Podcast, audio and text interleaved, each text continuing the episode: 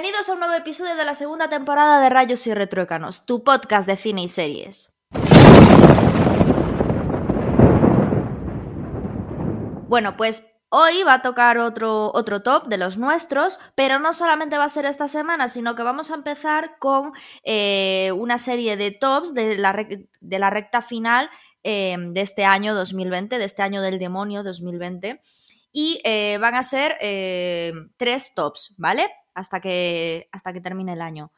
La primera, las series de 2020, las mejores series de 2020. Luego, lo que serían los actores y actrices que más nos han llamado la atención en este año 2020. Y por último, las películas de 2020, que ahí, por desgracia, por el tema de todo el confinamiento, de todo lo que ha pasado durante este año y de lo que sigue pasando, Em, la verdad es que estamos un poco pez, Ángel y yo, pero nos estamos intentando eh, eh, recopilar todo lo que hemos visto este año y, hacer un trabajo ahí de, pues eso, de comprar a través de, plataformas e intentar, eh, pues lo que va saliendo, verlo para poder hacerlo lo mejor posible. Así que bueno, el de esta semana va a ser el de mejores series de 2020. Así que, Ángel, venga, tienes la palabra. Comienza con tu top. Bueno, pues como decía Ana, este año ha sido muy complicado por el tema de la pandemia, porque no solo es que nosotros no hayamos podido, sino que muchas producciones se han detenido o han postergado su estreno, los 20.000 retrasos de Tenet, los 20.000 retrasos de Mulan, series que tendrían que salir, las que no estaban grabadas, pues con dificultad o grabadas, yo creo que um, intentándolo hacer entre la primera, segunda. Ángel, una consulta. La serie del Señor de los Anillos, que habíamos hablado, creo que de los primeros capítulos de cuando empezamos este podcast el año pasado. Eh, bueno, el año pasado. Lo, empezamos este año. Sí, a principios de este año, disculpa. Eh, se ha paralizado, entiendo, ¿no? No, sigue el proceso de producción, porque el proceso de producción no necesitas tener a 150 personas en un plató. Ellos están ah, buscando las localizaciones, están con esas cosas. Entonces, yo de momento, me supongo que retrasos tendrá como todo, pero hay más dificultades, pero bueno, yo creo que sí que, además, El Señor de los Anillos, mm, supongo que la, porque ahí ahora estoy, ahora estoy un poquito más desinformado, pero supongo que intentarán hacerlo pues, otra vez en Australia, en Nueva Zelanda, que pues sabemos que ahora mismo está, es el mejor sitio para irse si quiere escapar del coronavirus. Entonces, pues bueno, pues ahí a lo que es mm, tener gente junta y todo eso, pues será mucho más sencillo. Todo lo demás, pues bueno, un poquito más ralentizado, pero como el rodaje aún no estaba en marcha plena pulmón, pues entonces no, no creo que haya problema. Y si se retrasa, pues será eso, porque tendrán retrasos de producción, pero espero que lo podamos tener ahí a finales de 2021. Bueno, el tema. O sea, o sea, ha habido retrasos, ha habido esas cosas y entonces, ¿qué pasa? Que muchas series yo creo pues que no han salido directamente, se ha aplazado y entonces este año no tenemos tanta cosa que comentar como fue 2019, que creo que fue, yo supongo que el, cuando se haga un poquito de retrospectiva, el año top de series de entre 2010 y 2020. O sea, yo creo que con toda la inversión que ha hecho Netflix, que se acaba una serie nueva cada fin de semana HBO que apareció ahí, quería pegarlo duro con su última temporada de Juego de Tronos, siempre filming, siempre trae las mejores series europeas. Y, por supuesto Amazon Prime Video que sacaba series como en su momento The Voice, bueno, aunque creo que The Voice sí, es de 2019, correcto, y, quería poner otra vez ahí el pie y competir. Entonces este año pues ha visto un poquito más modesto, así que vamos a intentar eh, traer eso, las mejores series, ya sean series o miniseries que se hayan estrenado en 2020 o que aunque hayan comenzado en años anteriores, tengan su temporada actual o última temporada en 2020 o que hayan salido a finales de 2019, pero a nosotros nos hayan llegado en 2020. Así que voy a empezar por el último puesto de mi top, en mi quinto puesto, una serie que reconozco que, que es un, de estos un lugar feliz, aunque lo vais a entender por el nombre. Eh, la serie es The Good Place la serie de Ted Danson, que nos ha traído unos cuatro temporadas que yo creo que han sido muy, muy, muy redondas, que es un lugar tranquilo en el que tú puedas mm, simplemente disfrutar de 25 minutos de una serie tranquila, agradable, que con un muy, muy buen guion. Jolín, yo terminé la primera temporada y además de tener el gran plot twist del final, creo que todas las temporadas se ha conseguido reinventarse porque pensaba que la segunda temporada pues ya iba a caer en la monotonía y resulta que no que lo han hecho muy bien en esta tercera, en esta última cuarta temporada, dando un final que bueno, pues cerquita, cerquita ahí de la lagrimita, o sea, una serie que me llegó muy, muy hondo, yo creo que parece mucho más superficial y trivial de lo que es, es una serie que tú le das su tiempo y te lo recompensa mucho, los personajes se les quiere mucho, y creo que le hace un poquito de, entre comillas, flaco favor el doblaje, pero bueno, al margen de eso, mm, yo, jolín, yo creo que todos deberían dar una oportunidad, porque a ver, no es una serie que, no sé, que os vaya a molestar, que sea pesada, nada, ya os digo, son, son capítulos cortos, temporadas de 10 episodios, bastante agradables todos, y, y, dentro de la amabilidad y de lo blanco que esconde, está toda una gran carga de filosofía, un guion muy elaborado, muy bien cuidado, todos los capítulos están pensados y no... En esta sensación que me dan a veces las series, que es decir, hay que tirar para adelante, hay que tirar para adelante y lo que salga, y si quedan flecos, quedan flecos, y, y ya se irá corrigiendo con el paso del tiempo. No, creo que todos están bastante cuidados. Entonces, bueno, yo la pongo en este quinto, en este quinto puesto porque esta ha sido eso, como decía, su temporada final y el final, o sea, el final de la serie. Y me ha dejado un pequeño huequecito ahí en el corazón. Así que es la que quiero recomendar porque me parece que no todo el mundo lo va a hacer. Así que, mm, por mi parte, ve The Good Place. Está en Netflix. Ana, vamos con tu quinto puesto. Vale, pues yo en el quinto puesto voy a poner una serie que vi durante el confinamiento un poco por, por aburrimiento, porque no sabía qué, qué hacer. Y vi que tenía buena crítica en Film Affinity, que hablaban bastante bien de ella, y dije, va, es miniserie, o sea que venga, le voy a dar una oportunidad. Y la serie es El Visitante, que es una adaptación de una novela de Stephen King y mira que a mí este rollo no me, no me suele gustar nada, pero la verdad es que me moló muchísimo. O sea, la, la, serie empieza con el asesinato de un niño y de repente empiezan a atar cabos con los asesinatos de otros niños hace años, ¿no? Y empiezan a encontrar pues lo sobrenatural de todo ese caso, pero es que una de las cosas que más me gustó de esta serie no es una gran serie, o sea, tampoco es una gran serie, pero sí que es cierto que eh, la pongo en el top porque creo que el aura y el ambiente y el contexto, todo que consigue crear es muy bueno. Lo hacen súper bien en ese sentido. Y, aparte me recordó un poco a la sensación que tenía yo con Alias Grace, que me daba chungo. O sea, yo, yo siempre te lo digo, siempre te digo que veas esa serie, que cuando vi a Alias Grace me, iba para cama con una sensación de, uff, ¿sabes? Y tampoco es que no tenía nada la serie, porque es que no tenía nada. Y esta pasa lo mismo, no tiene nada, porque es una serie que no tiene nada, pero que da un chungo, o sea, me daba un chungo que no me lo dan eh, muchísimas series supuestamente de terror que hay, como American Horror o, muchas de estas, que a mí no me ni fu ni fa, o sea, es que no, yo las veo solas, sin problema, tal. Bueno, pues esta del visitante, yo como alias Grace. Yo esperaba para verla con mi pareja, porque yo sola es que me cagaba viva, básicamente. que sabes que soy muy cagona para estas cosas. Y me gustó mucho cómo, mm, cómo, cómo consiguieron toda la ambientación de la serie, el enfoque, porque mm, es muy difícil eh, conseguir eso de, de pues eso de, de, una novela a través de una miniserie, mantener siempre el hype como lo han mantenido. Entonces, en ese sentido, creo que lo han hecho muy bien y por eso eh, la valoro y, y, la, y la he puesto de, quinto lugar. Al final, la, la serie, pues bueno, eh, ya lo veréis, pero representa un poco a lo que mm, se podría, o sea, es un poco lo que digo yo, ¿no? Que podría ser, eh, no se sabe, hay un hombre que mata, hay algo que mata niños, ¿no? Que al final es lo que, al final no, o sea, lo que se ve desde el principio, ¿no? Que, que hay alguien que está matando niños y que a mí me recordó un poco al hombre del saco, ¿sabes? Al coco. Pero bueno, eh, ved la serie porque la verdad eh, merece la pena, porque empieza muy realista y de repente empiezan a meter todo lo sobrenatural de una forma muy, muy, muy original. Así que os la recomiendo. Muy bien, pues, ¿esta dónde la tienes disponible, Ana?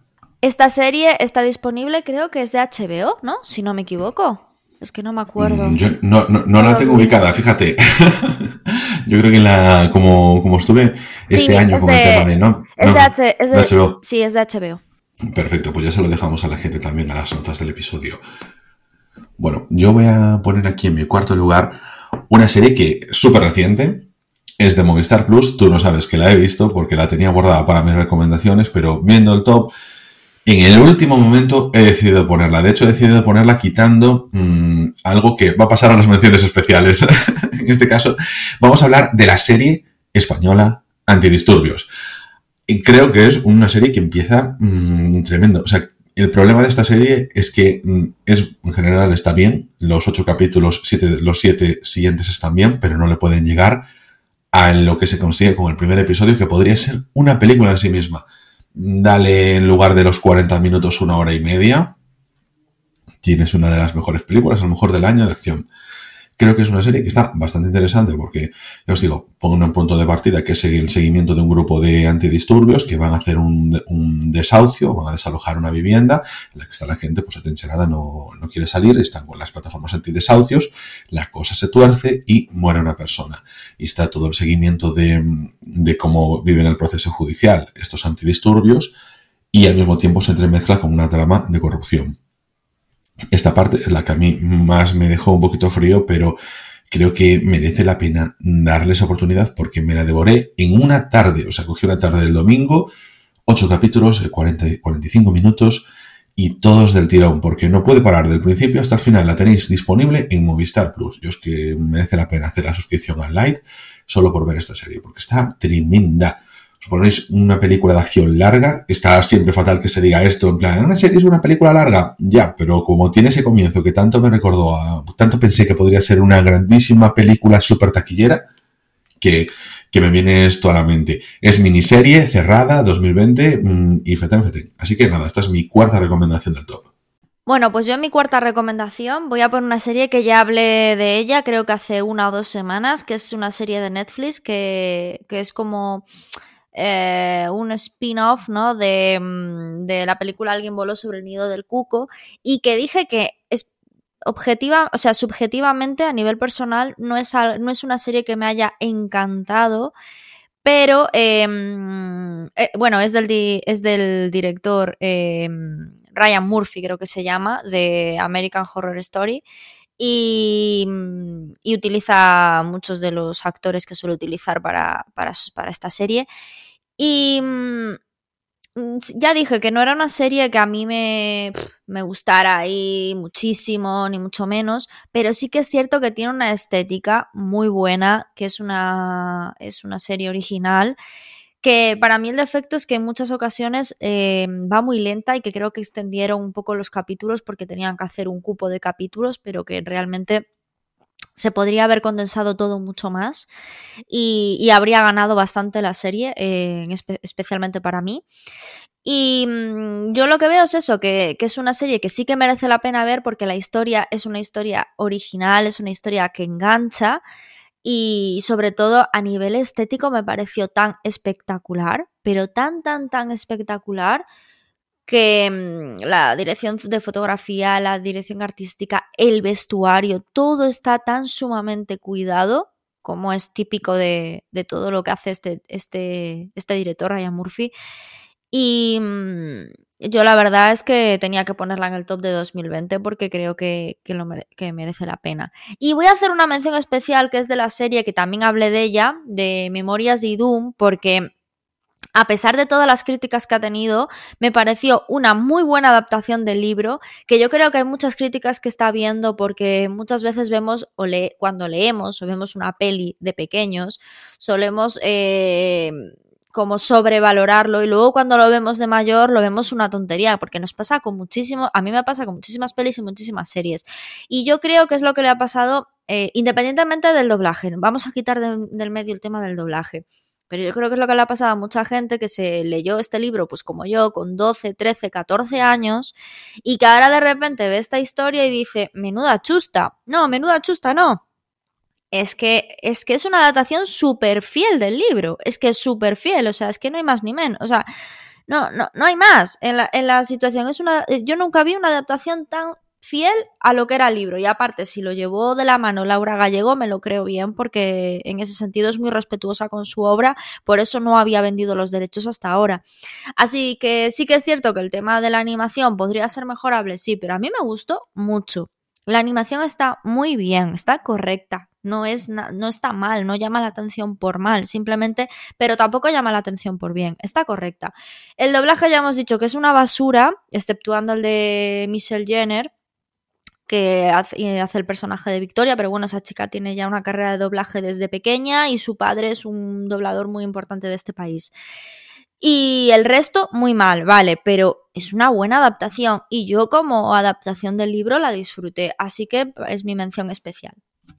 Bueno, pues eh, esta estaba en Netflix, si no recuerdo mal. Sí, es de Netflix. Eh, sí.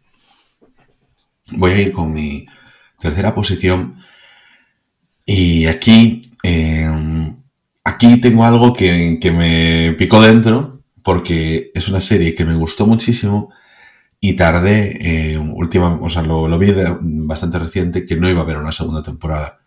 Y el hecho de que no hubiese esa segunda temporada me fastidió, pero, o sea, me, me tocó. Porque es una de estas series que no te esperas, no has oído hablar ni a tu primo el friki de ella. Y, y es, no sé, me pareció también de lo mejor de 2020 en general, entre series, miniseries, películas, todo. Eh, estrictamente es un estreno de 2019, pero a España llegó en 2020 a través de la plataforma Filming. Estoy hablando de la serie Pure. Os hablé de ella en verano, cuando hacíamos las recomendaciones semanales. Y uff, también ocho capítulos, es una serie también de, de episodios cortos, en plan 30-40 minutos.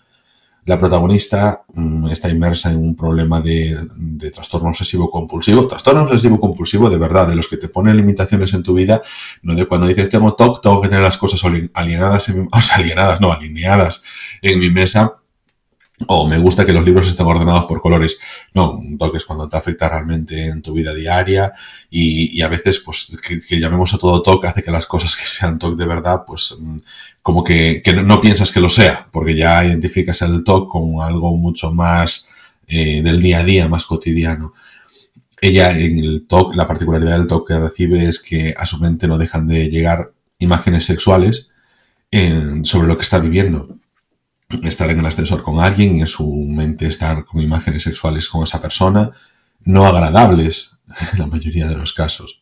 Y, en un momento, no sé, en, una cena familiar y con toda la incomodidad que eso supone y cómo tiene que vivir con ello, cómo tiene que escapar de su pequeño pueblo por haber tenido un incidente relacionado con su trastorno, cómo se va a Londres intentando llegar a algo que se comenta mucho en la serie, que es la frialdad de la gran ciudad, donde a nadie le importa lo que hagas mientras no te metas con los demás, mientras no los insultes o no los despegues.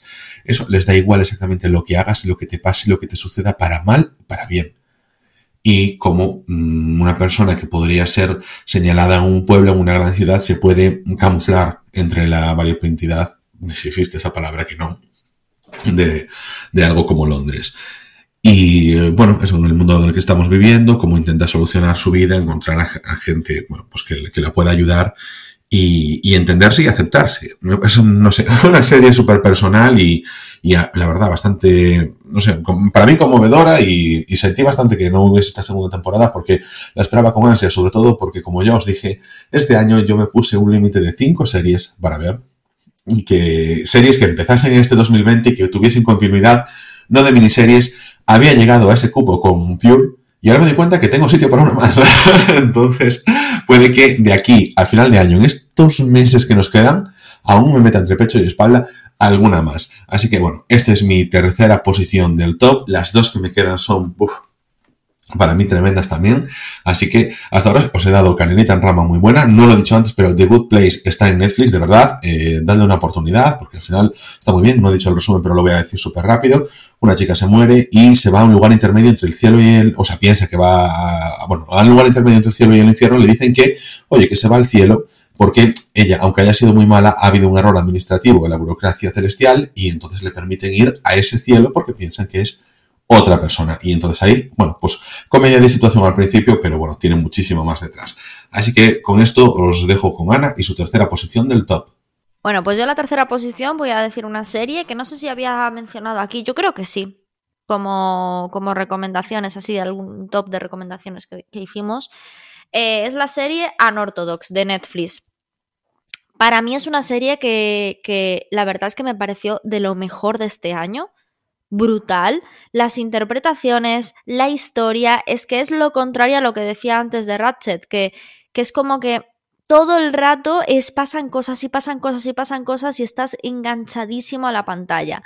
Eh, me pareció brutal. Los primeros planos que tiene de la chica, todo, todo, todo, es tremenda. La serie eh, es, trata sobre una chica que viene de una familia ortodoxa, pero que ella en realidad eh, la casan con un chico y, tienen que tener hijos, ¿no? Pero es que ella a, nivel sexual eh, no es capaz de mantener relaciones sexuales con él porque le duele y en realidad te das cuenta que es por las formas en las que ellos mantienen relaciones sexuales, que siguen un rito muy determinado en la que solo hay frialdad y que el disfrute de la mujer es algo eh, que brilla por su ausencia, ¿no? Entonces, eh, a ella, pues eso le, suponía muchísimo dolor y no es capaz, ¿no? Y al final la familia casi la repudia por esta situación y, ella se da cuenta que quiere escapar de ahí porque quiere una vida mejor. Y se escapa. Se escapa a la capital, a Berlín, y bueno, a la capital no, ella está en realidad en una familia ortodoxa eh, de, de, Nueva York y se escapa a Berlín que era supuestamente de, de, de, donde, de donde ella en realidad venía, ¿no? Y, y se escapa allí y, y, bueno, empieza a tener una, intenta, em, eh, intenta tener una vida normal. Y la verdad es que es brutal las escenas, todo lo que pasa, em, la historia de ella, cómo ella quiere ser artista, o sea, quiere dedicarse a la música, pero no en plan como artista en escenario, sino quiere entrar en el conservatorio. Y, cómo tiene inquietudes, eh, deseos como mujer, eh, todo eso se va despertando en ella durante la serie y, y la verdad es que me parece eh, que esta sí que es eh, una serie realmente feminista y que, y que merece muchísimo la pena ver y que yo la he disfrutado muchísimo. Yo creo que, pues eso, está en mi puesto número 3 de, del top de series de 2020. Esta estaba en Netflix, ¿verdad? Sí, sí, está en Netflix, ya lo dije antes. Vale. A ver. Vale, pues entonces yo voy con una serie que sí que no está, eh, si yo no me equivoco, en ninguna plataforma para ver de forma legal en España.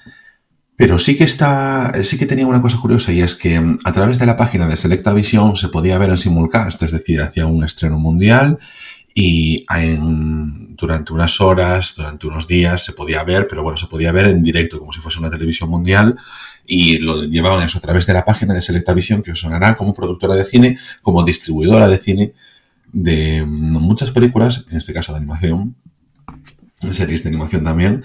Y estoy hablando de una serie que este año va a estrenar su última temporada, su cuarta temporada y al final de la serie, porque ya eh, termina ahora también la historia escrita, la historia del manga. Este, estamos hablando de un anime y no es otro que Ataque a los Titanes. Por eso la voy a meter en este top, porque se va a estrenar a justo a finales del mes de diciembre, esta cuarta temporada. Yo ya voy sobre ella en la lectura del manga. Y no sé si fue a principios de año, final del anterior, se estrenó la tercera parte de la, de la, no, la segunda parte de la tercera temporada, porque lo fueron así subdividiendo. Pero considero que fue una de las mejores eh, series de anime que vi. Solo esa segunda parte de esa tercera temporada y os la recomiendo tanto, tanto, tanto, como lo he hecho en la anterior ocasión con Death Note como mejores arranques de series. Es una serie que yo creo que le puede gustar a mucha gente que no le gusta el anime en general. Creo que entra muy, muy bien, tiene una acción sin fin, es, siempre pasan cosas, siempre está al pie del cañón con mucha tensión y acabo muchas veces al final de esos 18 minutos después de quitando openings y endings al borde de la silla, al borde del asiento. Estoy con toda la tensión a flor de piel porque me parece tremendo cómo se gestiona eso. O sea, a ver, siempre estamos diciendo aquí, oye, se menosprecia a los superhéroes. No hay nada que se menosprecie más en nuestra cultura occidental que la animación eh, japonesa, la animación asiática. O sea, que el anime que se considera, pues, oye, por la cosa de los otakus, las cosas de los frikis, las cosas de los chavales que no han perdido, que bueno, que no han fallado. Y en este caso estamos ante una serie que es tremenda. O sea que mm, yo creo que si hubiese sido una serie de animación como Bojack Horseman, producida por Netflix y con un estilo de animación occidental, estaría llena de, críticas positivas de The Squire, The Post, de New York Times, hablando y alabando sobre la calidad inmensa de esta serie. Pero bueno, aquí a nosotros nos puede también un poquito esa parte de endocentrismo y, siempre pensar que somos el centro del mundo. Cuando aquí, por ejemplo, lo vemos desde España, lo peor es que el centro del mundo es Estados Unidos y nosotros nos hacemos partícipes de ello, como si la cultura norteamericana, estadounidense, perdón, fuese también la nuestra.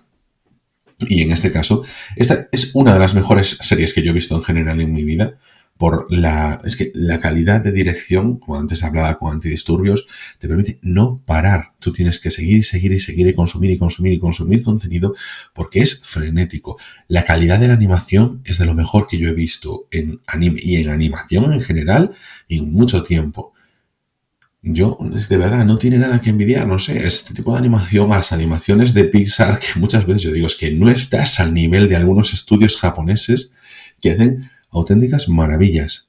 En este caso, además, es una historia que cuando tú, como decía antes, como en la primera temporada de Good Place, cuando tú piensas que la tienes, el plot twist que se da a mitad de serie es tremendo, es como te cambia todo y te abre a un mundo nuevo y te abre a todas las connotaciones políticas, socioeconómicas. bueno, una cosa tremenda cuando tú piensas que es un shonen de acción, un shonen es una estructura como se puede considerar es un comedia, sitcom, etcétera, en la que pues hay un héroe que va superando diferentes pruebas y, y, se va haciendo una persona mejor, como el típico viaje del héroe, ¿no? Y en este caso mm, es una serie que también te juega un poquito con ese engaño, pero nunca hace trampas al espectador, nunca te oculta información deliberadamente para que tú caigas en los enredos. Simplemente te va mostrando lo mismo que se ve a través de los ojos de los personajes y a partir de ahí tú vas descubriendo con ellos cómo el mundo cambia. Y es una maravilla serie. Esa la dejo en mi segunda posición. Yo os digo, esta no está disponible en ninguna plataforma que online que yo sepa a día de hoy. Esperemos que algún día la pueda traer Crunchyroll pero, hombre, si queréis, me lo decís y os paso algún enlace, pero que está súper accesible en, otras páginas si la buscáis en nuestro buscador preferido. Seguro que la encontráis disponible para comenzar a ver. Está doblada al castellano, si os tira para atrás que esté subtitulada eh, de japonés al español. Y, ah, no, no, que sí que está, que está en Netflix, que, la podéis ver en Netflix, ah, me acabo de acordar. Pues nada, eso, ya podéis disfrutar, en serio. Es una serie que no os dejéis eh, llevar por los prejuicios, dadle unos cuantos capítulos porque veréis que si entráis en esto no salís. Y esta es mi segunda recomendación del, año. Bueno, pues en, el segundo puesto yo tengo una de las series del 2020, o sea, yo creo que es la serie de 2020 para, para toda la población de este planeta, que es eh, The Mandalorian. Em, a mí, sinceramente, la primera temporada sí que es cierto que, bueno, me, pareció. Mm, me pareció un poquito, en algunas ocasiones, eh, pesada, aunque sí que es cierto que es una gran serie que tiene un... ¿Cómo que pesada? ¿Cómo que pesada? Perdona que te interrumpa. ¿Cómo que pesada? me has metido un susto de muerte, Ángel. Casi tiro el micrófono. No te rías, casi tiro el micrófono, es que... ¿Qué, tiene, tienes que decir de la primera temporada de Mandalorian? Que es buenísima. ¿Puedo terminar? ¿Me puedes permitir? Dale, todo, todo. Vale. Dale, dale, dale. Hala, vuelve a dormirte. Bueno, eso, a ver, em, en algunos episodios me resultó pesada en el sentido de que es una serie eh, eh, compleja y a, ah, pues, a, nivel eh, también interpretativo, porque bueno, al tío, al protagonista no se le ve la cara, ¿no? Pero es que es una serie de, que te tiene, que te tienes, te obliga a meterte en el mundo en profundidad para entender y engancharte, ¿no? A mí es un poco lo que me pasó con Juego de Tronos. Al principio a mí se me hacía muy pesada en este sentido por, por este motivo. Entonces, para mí, eh, es una serie que al principio me costó, pero que luego dices, madre mía, es que es una burrada, es que es una burrada. Hablábamos eh, en uno de los capítulos de este podcast de que de que mm, una de nuestras escenas favoritas era la que, la que mantenía la, conversación, eh, los dos clones, ¿no? Eh, mantenían una conversación así, en plan, que parecía casi de coña, que parecían, no sé, eh, em, de personajes de la que se avecina, el Recio y el Enrique, ¿no? Y, luego eh, eh, tenían supuestamente secuestrado a Baby Yoda y en realidad eh, Baby Yoda al final acaba escapándose, ¿no? Porque aparece de Mandalorian. Entonces, em, no sé, tiene puntos tan buenos, es una serie tan pensada y lo que decía Ángel como un pro de esta serie un día, ¿no? Que también lo dijo aquí en este podcast, que es una serie que se nota que no sigue lo que decía antes por Ratchet, que eh, tiene la obligación de, cubrir un cupo, ¿no? En esta serie se ve que no, porque hay capítulos largos, hay capítulos cortos, o sea, se ve que se tiene una idea y se lleva a cabo, independientemente de la duración, de, de, todo. O sea, ellos lo que hacen es, tienen una idea, la llevan a cabo de la mejor forma posible, ¿no? Creo que lo que hacen es no pasarse nunca de una hora, si no me equivoco, pero por el resto se nota que tienen muchísima libertad eh, eh, artística, ¿no? Pero estoy viendo la segunda temporada y esta segunda temporada me ha recordado tanto a la serie de The Clone Wars, pero tanto me está encantando de una forma también. El capítulo que salió hace una semana es brutal. Entonces, em, tiene una fotografía increíble, tiene una dirección artística increíble, está todo súper bien cuidado.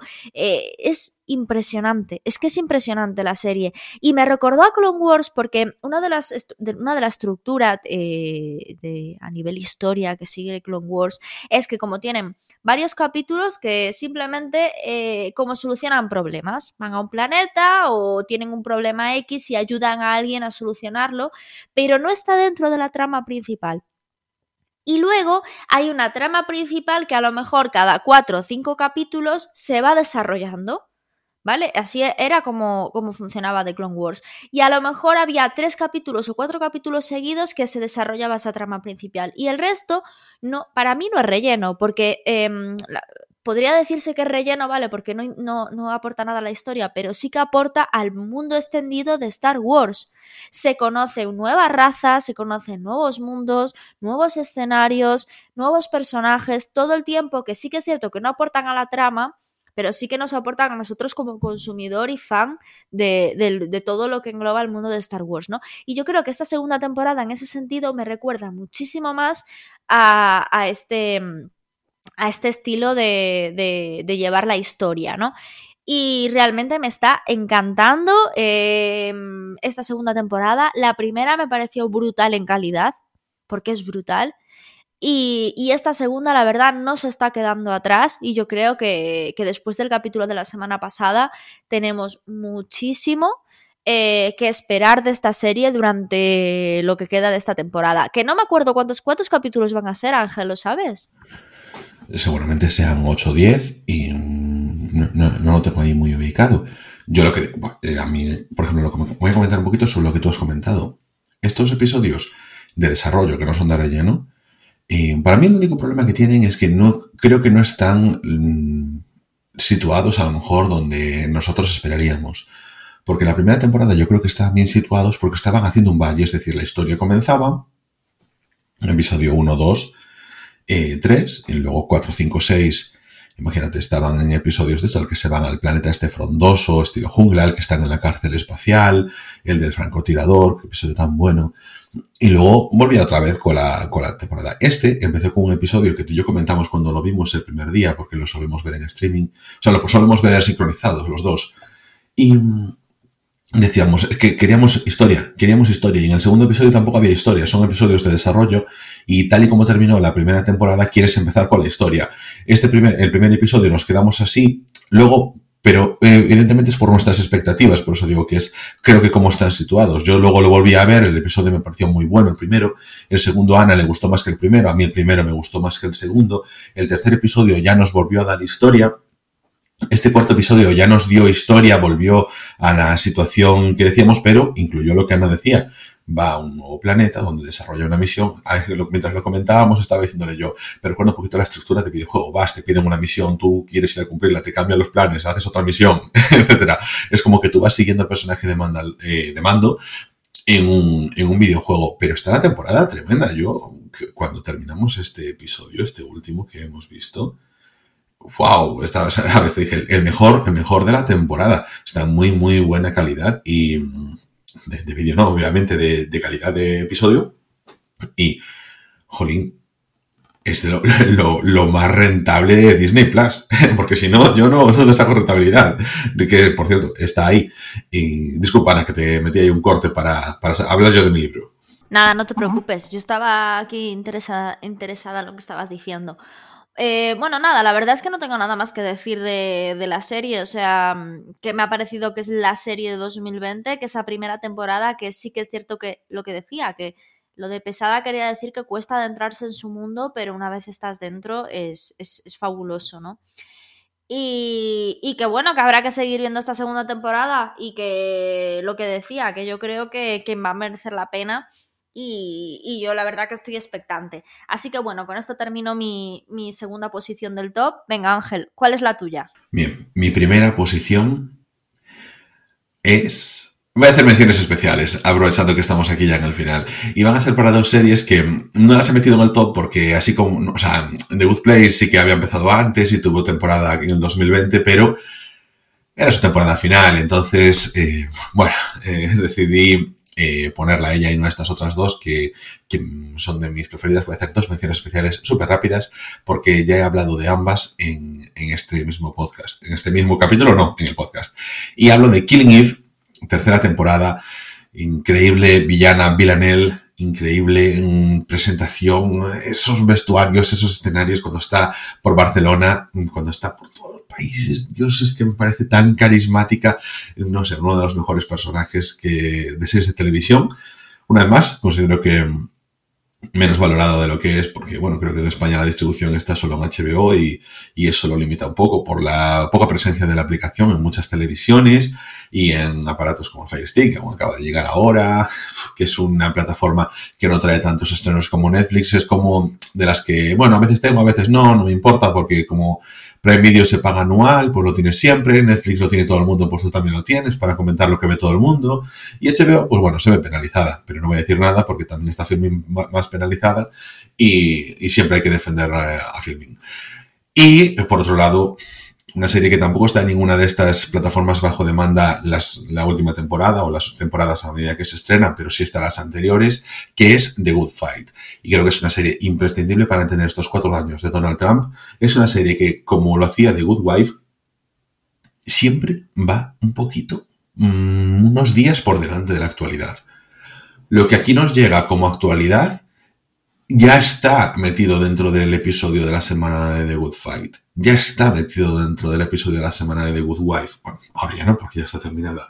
Está al día a día. Es una serie mm, que no se esconde en sus críticas políticas. Es una serie, creo que además súper inteligente, porque los guionistas, el matrimonio King, son súper eh, resolutivos a la hora de, sus guiones, muy imaginativos, creo que saben llevarlas, eh, supieron llevar muy bien las limitaciones que le daban la cadena de Good Wife a nivel de eh, lenguaje adulto o cosas así, lo, hacían todo con una elegancia, es que además la serie se puede resumir como elegancia e información, es como que lo tiene todo, me parece una de estas joyas ocultas que tampoco está en el gran mainstream, y es de las mejores series con las mejores actuaciones, el mejor plantel de secundarios y mejores guiones de toda la televisión. Entonces, bueno, dejo ahí esas dos menciones especiales y me voy a la mejor serie del año, en mi opinión, a la mejor serie de este 2020. Cabe destacar que es posible que aún me vea alguna más de aquí a final de año y os pueda decir por Twitter, oye, pues resulta que esta es la mejor. O resulta que he cambiado de opinión y la mejor serie de televisión de 2020 es Élite. No, no va a ocurrir. la mejor serie de televisión, ya he hablado de ella en las recomendaciones de, este verano también, y es Normal People miniserie. Está en un canal súper oculto que es Start Play, que hasta ahora solo estaba disponible si tenías un Apple TV o si tenías eh, acceso a las aplicaciones de Apple TV y que acaba de desembarcar en Amazon Prime. La serie no, el canal, pero tenéis 30 días gratuitos en Start Play si entráis desde vuestra cuenta de Amazon Prime Video, lo tenéis en la entrada de Amazon Prime Video, ya está, canales, y ahí ves Start Play y os podéis suscribir. 30 días gratuitos, ya os digo, suficiente para ver los ocho episodios de Normal People, ya os digo, la mejor serie del año. No sé si está, ya lo dije, es que no sé si está mejor él o ella, pero es mm, de actuaciones increíbles para unos chicos, un chico y una chica tan jóvenes. y una vez más que te deja un vacío en el corazón. Es una serie sobre eh, cómo llevan una relación eh, este chico, un chico que mm, es el popular del instituto, de comillas, porque juega en el equipo, pero al mismo tiempo es muy tímido, no es el prototipo americano que conocemos todo del líder del equipo de fútbol, pero juega en el equipo de fútbol, eh, todo el mundo lo tiene como referencia, es muy responsable, viene de una familia humilde con una madre trabajadora que limpia casas y mm, sin padre y, que él intenta simplemente, oye, pues mantener el estado en el que está, no meterse en ningún lío, seguir sacando muy buenas notas, eh, que la gente lo aprecie, esa parte de, la adolescencia en la que te sientes tan inseguro.